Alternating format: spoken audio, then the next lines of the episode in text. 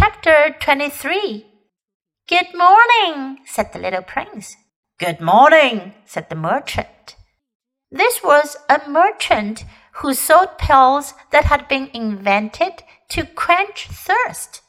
You need only swallow one pill a week, and you would feel no need of anything to drink.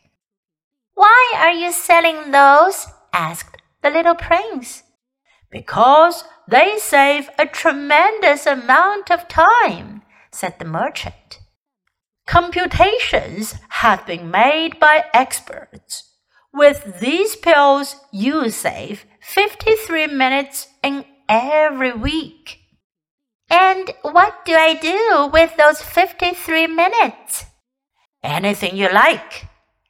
As for me, said the little prince to himself, if I had 53 minutes to spend as I liked, I should walk at my leisure toward a spring of fresh water.